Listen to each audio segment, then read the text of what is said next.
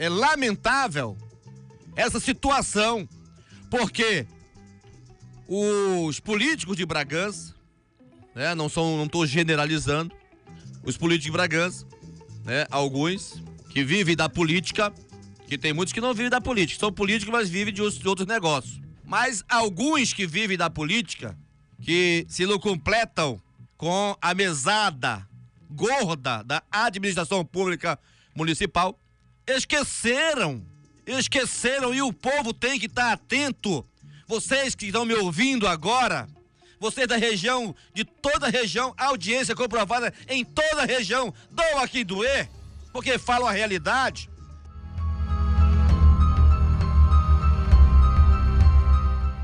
Jornalismo Sem Trégua é um podcast do programa Tim Lopes da Abrage, Associação Brasileira de Jornalismo Investigativo. Eu sou Angelina Nunes e vamos tratar aqui dos casos de jornalistas e comunicadores que foram assassinados no exercício da profissão no Brasil.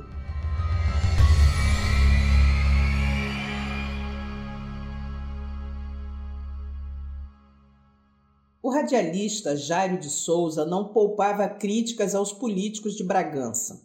O trecho do programa Show da Pérola que vocês ouviram no início do episódio é uma pequena amostra da sua cobrança diária. No programa, ele alertava os ouvintes sobre as escolhas dos candidatos para as eleições.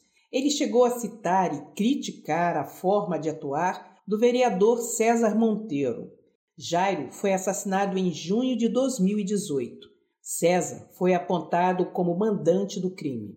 Os políticos têm que tomar realmente o simancol, olhar para si próprio e dizer: pô, eu ganhei a eleição e vou agora cumprir com o meu papel. Vou cumprir com o meu papel. Agora, muitas das vezes, o eleitor também é culpado, né? Como o, eu falei agora há pouco, anteontem, quando eu falei para o César Monteiro que eu ia ser inimigo dele. Eu disse foi para ele mesmo lá. A partir de nós vamos ser inimigos da cara dele, eu não tenho medo dele, nem, nem, nem é mais, mais de que ninguém. É, disse para ele no, no, na Carvalho Autopeça. Não vamos ser inimigos a partir de hoje agora. Eu disse para ele, ele dizia, Jairo, mas tu acha que eu vou fazer alguma coisa? O povo esquece. Quando chega no tempo, eu chego com dinheiro e faço a parada. É, então o povo tem que realmente dar, dar o troco. Para esses políticos que chegam agora aí, querendo comprar a sua consciência, querendo comprar você, e quando passa quatro anos, passa quatro anos para eles voltarem. Né?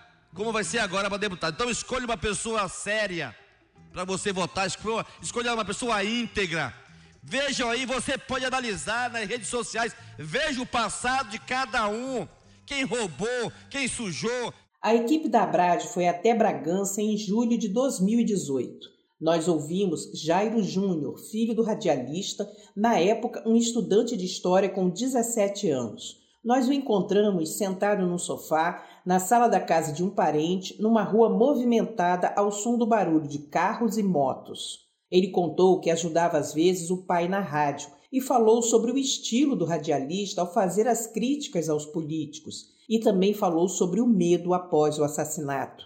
Ele sempre foi nesse, nesse estilo de, de afrontar os mais fortes, de buscar a, a, os menores, de ajudar os menores. E ele sempre foi ameaçado desde que ele trabalhava em uma emissora em Capanema, ele andava de colete. Às vezes ele, ele, ele dizia né, que é corajoso, não, não ando de colete, não quero, não, não tenho produção, não tenho segurança. E ele sempre foi ameaçado.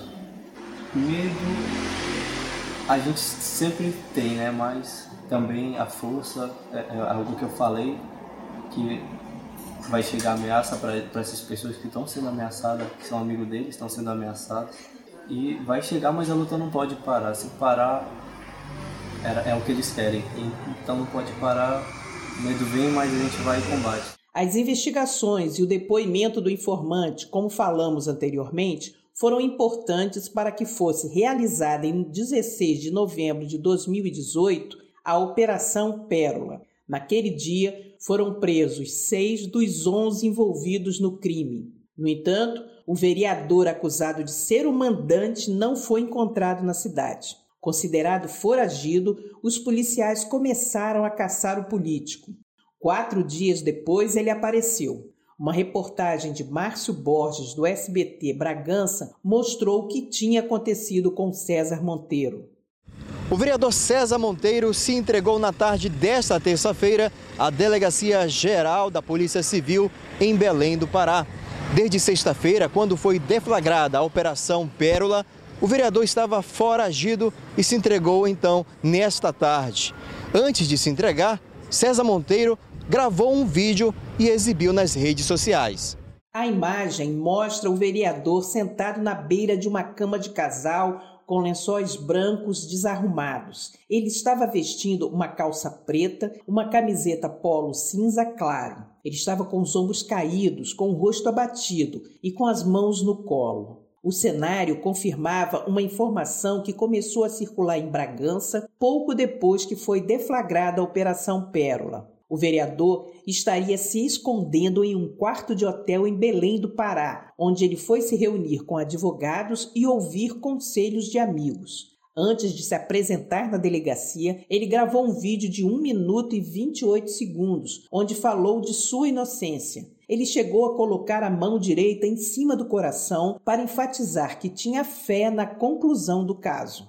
Eu queria, nesse momento aqui, pelo meu primeiro pronunciamento através em grupo e redes sociais, é, que nesse momento agora eu já chego aqui para me apresentar à justiça, tranquilo, tá? Se é um procedimento normal do processo, eu preciso colaborar. Não estive foragido em nenhum momento porque é, a justificativa que eu posso dizer, eu precisei organizar algumas coisas da minha família, documentação minha que eu precisava trazer, e é um procedimento meu também, mas nunca que eu fosse em momento algum me recusar de estar aqui. Esse é um procedimento que vai, estou à disposição para o que for possível para que a gente possa desvendar sim este caso. É, eu tenho certeza da minha inocência, não tenho medo de nada que possa me comprometer. Vocês podem ter certeza disso. Podem abrir a minha vida, podem é, quebrar o sigilo do que quiserem. Tá? Eu acredito que esses assassinos vão aparecer e eu não poderia, em momento algum, ser covarde em fugir.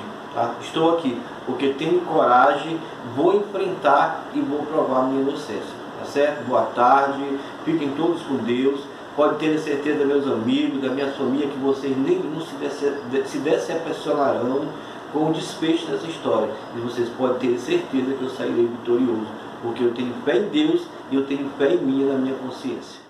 Os bastidores dessa apresentação na polícia no dia 20 de novembro de 2018 foram revelados em uma entrevista do vereador Rivaldo Miranda ao repórter Márcio Borges do SBT Bragança. Antes de se entregar, ele buscou orientações de advogados e de poucos amigos. No ato da entrega, dos colegas de Câmara, apenas um acompanhou o processo, o vereador Rivaldo Miranda. Procurado por César, Rivaldo Miranda foi um dos incentivadores para a sua entrega.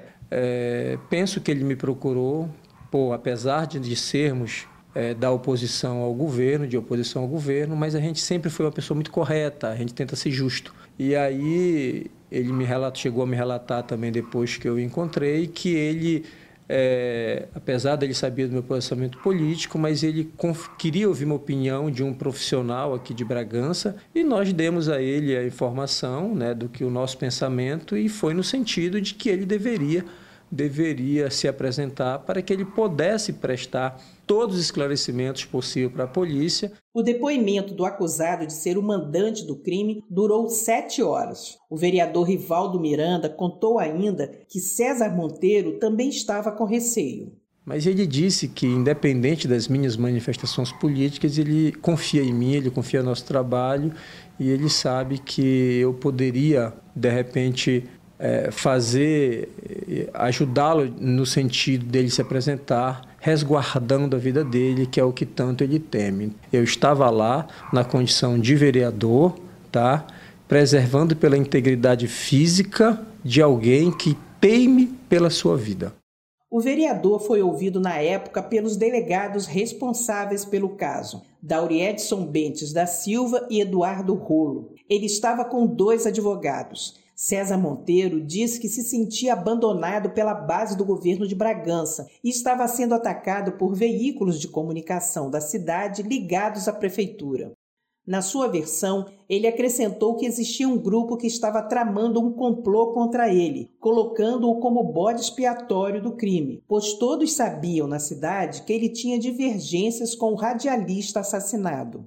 Ele disse ainda que, ao saber da presença de policiais em Bragança, em 16 de novembro de 2018, ele procurou Raimundo Nonato de Oliveira, mais conhecido como Raimundão, o prefeito da cidade, e pediu ajuda. Ele contou aos delegados que, ao chegar na casa do prefeito, encontrou o secretário de Infraestrutura Luciano Brito. Os dois saíram juntos de lá depois de um breve encontro com Raimundão. O dia 16 de novembro, citado pelo vereador, foi quando aconteceu a Operação Pérola, que já falamos aqui. Além das prisões dos suspeitos do crime, os policiais cumpriram mandados de busca e apreensão de documentos na casa de Luciano Brito. Lembra o que estava na casa do prefeito? E nas duas empresas dos sobrinhos do vereador César Monteiro, a Terra Forte Terraplenagem e a Terra Forte Construção e Serviço, que pertencem a Ian Monteiro Leite e Odivaldo de Lima Leite Filho, conhecido como Dinho. Guardem esses nomes. Essas duas empresas são importantes para a gente entender mais um pouco o caso. E nós vamos falar sobre elas daqui a pouco.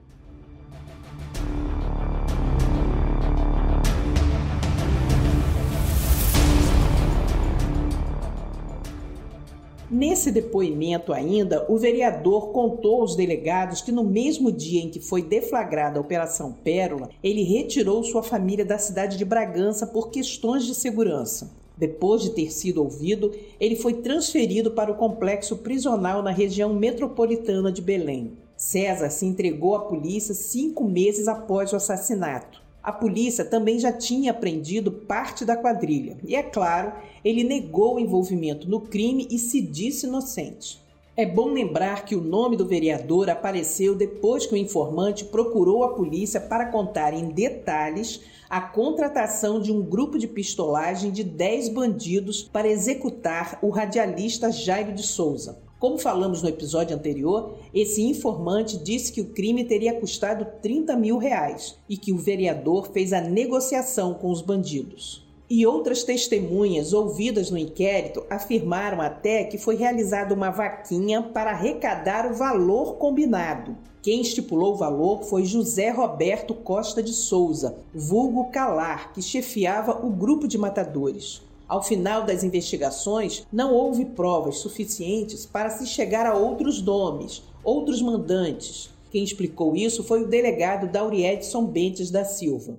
Com a prisão e com a identificação do autor e do mandante, de um dos mandantes, mesmo tendo sido vislumbrado que havia mais, mas infelizmente não conseguimos elementos suficientes para provar a participação deles, é, nós, nós sim ficamos satisfeitos com, com o que nós colocamos, com o que nós trouxemos para os autos.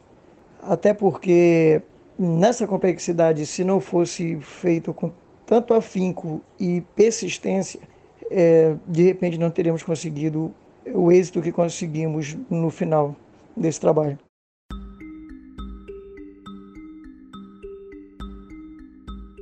Depois que César Monteiro se apresentou em novembro de 2018, ele foi conduzido para o sistema penitenciário. A partir daí começou uma briga de recursos para que ele respondesse o processo em liberdade. E isso aconteceu pela primeira vez em março de 2019.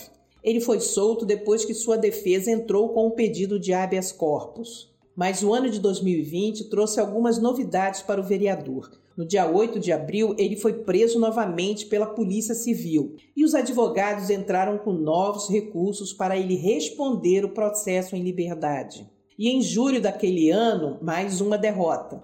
Depois de uma votação unânime na Câmara dos Vereadores de Bragança, o seu mandato de vereador foi cassado por quebra de decoro. E a busca pelos outros envolvidos no assassinato continuou. Ainda em 2020, em setembro, houve um avanço nas investigações. Dois anos e três meses após a execução do radialista, a polícia conseguiu localizar Madison de Mello, conhecido como Márcio, integrante da quadrilha de pistolagem contratada para matar Jairo. O bandido estava em Boa Vista, Roraima, uma distância considerável de Bragança. Se for de carro, é coisa de 4 mil quilômetros pela BR-230, a Transamazônica. E olha que o trajeto ainda inclui um trecho de balsa. Uma reportagem mostra as imagens feitas pela polícia ao cerco ao bandido. E um detalhe muito importante: a narração da reportagem, postada no canal Balanço Geral Bragança, é do repórter Jairo Júnior. Isso mesmo, o filho do radialista assassinado. Ele seguiu a carreira na comunicação. A Polícia Civil do Estado de Roraima, por meio da Divisão de Capturas, em operação conjunta com a Polícia Civil do Estado do Pará, prendeu nesta quinta-feira, em cumprimento a mandado de prisão, o foragido da Justiça Madison Avis de Melo, conhecido como Macio, que é acusado de integrar um grupo de extermínio na região Bragantina e por fazer parte da execução do radialista Jairo Souza. A prisão foi realizada nas primeiras horas do dia, após semanas de investigações integrada entre as autoridades policiais dos estados. Um vídeo exclusivo divulgado pela Polícia Civil do Estado de Roraima mostra como aconteceu a prisão. As imagens mostram três policiais chegando perto de um muro. Um deles usa as mãos e os ombros para ajudar na subida dos outros dois. Depois, ele pula um portão. Os policiais chegam até uma casa que está fechada. Tem um portão de alumínio sanfonado vertical. As lanternas iluminam o local. Os policiais estão armados e gritam para o bandido abrir a porta. São ouvidos latidos de cachorro e poucos minutos depois, Madison levanta o portão. Ele está descalço, sem camisa, de cabeça raspada e vestindo apenas uma bermuda com listras preta, branca e vermelha. Ao ver os policiais, ele se rende, levanta os braços e cruza as mãos atrás da cabeça, sai da casa e vira de frente para o muro. Madison Avis de Mello, ao ser questionado seu nome verdadeiro, ainda tentou mentir sobre a sua identidade. Como é teu nome? Oi? Teu nome? Posso olhar para ele? O Sérgio de É não, mais. Vai, teu nome verdadeiro? vai continuar mentindo ou não? Madison, correto? Madison. De quê? Avis de. Certo. Você está sendo preso em decorrência de um homicídio cometido no estado do Pará, correto? Isso. Você tem ciência de estar com mandado de prisão? Foi. Falei até com a minha advogada. Tu tem documento, tu tá usando documento falso aí, não? A gente vai achar. Madison foi algemado e levado para o carro dos policiais. Ouvido pela equipe de reportagem, o delegado Tiago Diniz explicou que o bandido usava um documento falso. O pessoal da DICAP, que é a divisão de capturas é, do estado de Roraima, entrou em contato conosco e aí nós trocamos algumas informações e mediante a, a, a, a inteligência lá do, da divisão e o trabalho, excelente trabalho de campo, foi possível é, fazer, o, é, dar cumprimento né, a esse mandado de prisão. Tem uma certa relevância, né, dada a, a, a, a repercussão do caso né, aqui no município de Bragança. Praticamente a diligência de um dia, de um dia, né? 24 horas já foi possível efetuar a prisão. Recebemos essa informação de que ele estava utilizando o nome do irmão, né, Micélio, é, para tentar se, se esquivar mesmo da atuação né, da justiça. Ele já estava trabalhando e utilizando o nome falso. Apesar de declarar inocência, mas ele sabia, já sabia, já tinha conhecimento de que estava sendo procurado.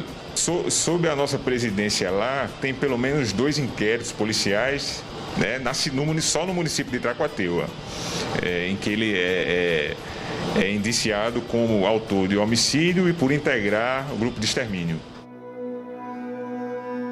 Vamos falar agora sobre aquelas duas empresas dos sobrinhos do ex-vereador César Monteiro, Torre Forte Terraplenagem e Torre Forte Construção e Serviços. Os documentos mostram que elas funcionavam no mesmo endereço e que pertenciam a Ian Victor Monteiro e Odivaldo de Lima Leite Filho, este conhecido por Dinho. As empresas seriam utilizadas para desviar recursos públicos de Bragança. Ao analisar a documentação dessas empresas, podemos ter uma ideia do que acontece quando se disputa verbas nos governos federal, estadual e municipal. Como as empresas se transformam para ganhar licitações. A atual Torre Forte Terraplenagem nasceu como LABAC, Laboratório de Clínica, em 3 de março de 2016, com um sócio apenas, Junielson Jesus Carmo, um capital de 250 mil e atividade no ramo de saúde.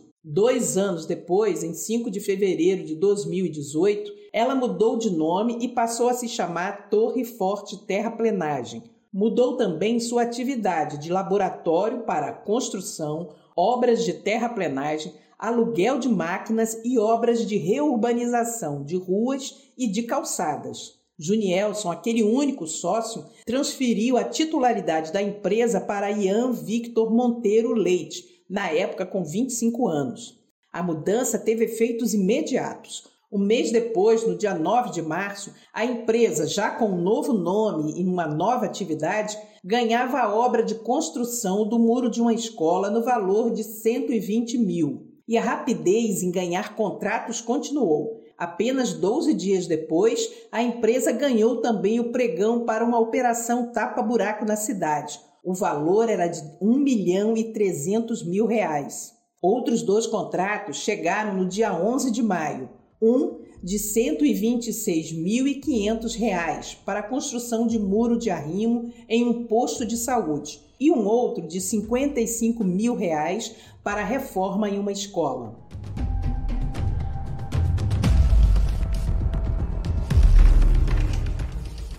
os bons ventos dessa empresa acabaram afetando a outra.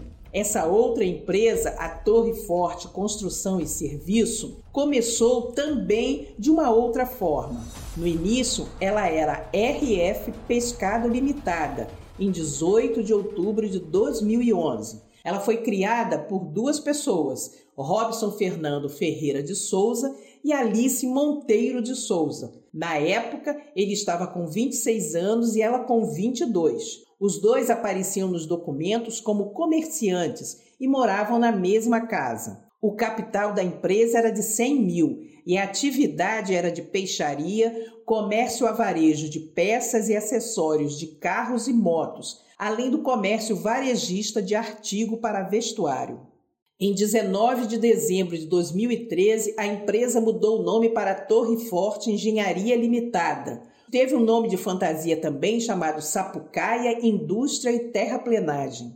A história fica melhor. Os sócios originais cederam por, abre aspas, livre e espontânea vontade, fecha aspas, suas cotas para os novos donos do negócio, os empresários Odivaldo de Lima Leite Filho, na época com 26 anos, e Adiel Oliveira da Silva, de 38 anos, que moravam também na mesma casa no bairro Riozinho, em Bragança. A empresa continuou mudando de nome. Em 2014, passou a se chamar Torre Forte Construções e Serviços. E depois teve mais uma mudança. A Diel saiu da empresa, mudou também até de endereço, foi para Marabá, no sudeste do estado, a 670 quilômetros de Bragança, e só retornou oficialmente sua sede em janeiro de 2018, já na nova legislatura, na qual o tio César Monteiro ocupava o cargo de vereador. Achou confuso? Nem tanto. Essa ciranda de nomes, atividades e sócios que vão passando suas cotas para jovens empresários tem estreita ligação com os contratos de obras.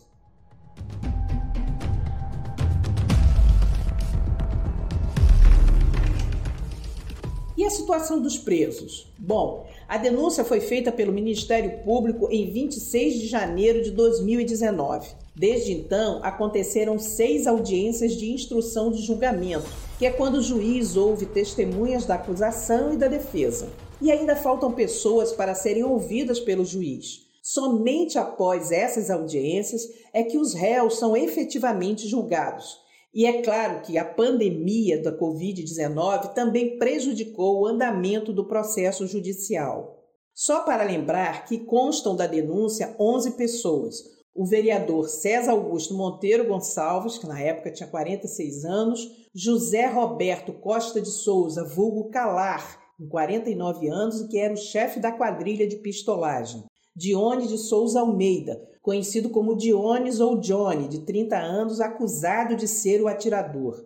Os outros bandidos são Madison Avis de Melo, conhecido como Márcio, de 38 anos, aquele que foi preso em Roraima. Moisaniel Souza da Silva, também conhecido como Mozart, atuava como armeiro e também fornecia veículos para os crimes de encomenda. Jedson Miranda da Silva, conhecido como Nego de Mozart, de 23 anos, ele é filho de Moisaniel. Otacílio Antônio da Silva, ele é genro de Calar e tinha a função de olheiro, monitorando as vítimas e também fornecendo armamento para o grupo. Jadson Roberto Reis de Souza, conhecido como Jacó ou Jackson, de 24 anos, é filho de Calar, o chefe da quadrilha. Edivaldo Meireles da Silva, João Carlos Lima de Castro, também conhecido como Joãozinho, de 50 anos, e Sidney Raimonde da Silva Reis, de 42 anos. O processo judicial avança lentamente. Em 17 de dezembro de 2019, o ex-vereador César Monteiro entrou com um recurso para ser julgado separadamente. Uma decisão da Justiça de 7 de fevereiro de 2020 determinou o desmembramento do processo. Na prática, ele passa a ser alvo de uma ação judicial que vai tramitar em separado, e com isso, ele se afasta do grupo de pistolagem acusado de cometer esse e outros crimes em troca de dinheiro. O processo contra a quadrilha de matadores de aluguel prossegue com morosidade. A última audiência de instrução e julgamento aconteceu em 19 de maio de 2021. Naquela ocasião, o juiz, promotores, advogados, acusados e testemunhas se reuniram em um ambiente virtual. Mas os denunciados que estavam presos foram levados do presídio até um local onde poderiam ter acesso à infraestrutura necessária para videoconferência. Com um detalhe: a recomendação do sistema penal do Pará é que, por motivos de segurança, o deslocamento não pode ser feito após as 18 horas. Então, a audiência terminou mais cedo. É claro que há uma batalha de recursos pedindo que os acusados respondam o processo em liberdade. A burocracia continua. O que aumentou foi o trabalho dos oficiais de justiça para intimar os acusados que, porventura, estiverem soltos e, é claro, se ainda estiverem em seus antigos endereços.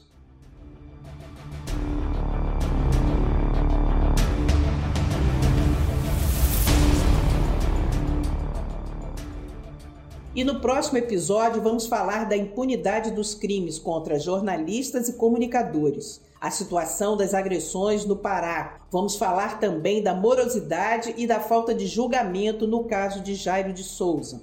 O filho do radialista não se conforma com a lentidão do processo. A gente ainda não finalizou essas audiências de instrução, a justiça não finalizou. A gente está aguardando pelo menos uma ser finalizada, já foram seis. E sempre tem um pedido da defesa, tem um pedido ali de, de alguém, de algum advogado, e assim vai adiando. Já são mais de três anos e a gente não tem a data de um julgamento.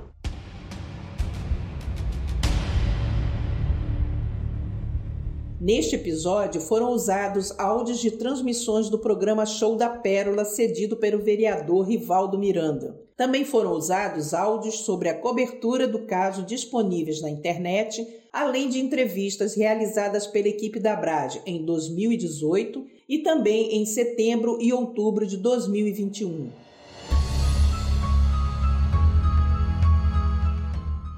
O podcast Jornalismo Sem Trégua tem reportagem, roteiro e narração de Angelina Nunes. A produção e a divulgação do podcast nas redes sociais é de Luísa Fortes. A identidade visual é de Bruna Lima. A edição de áudio é da agência Miragem.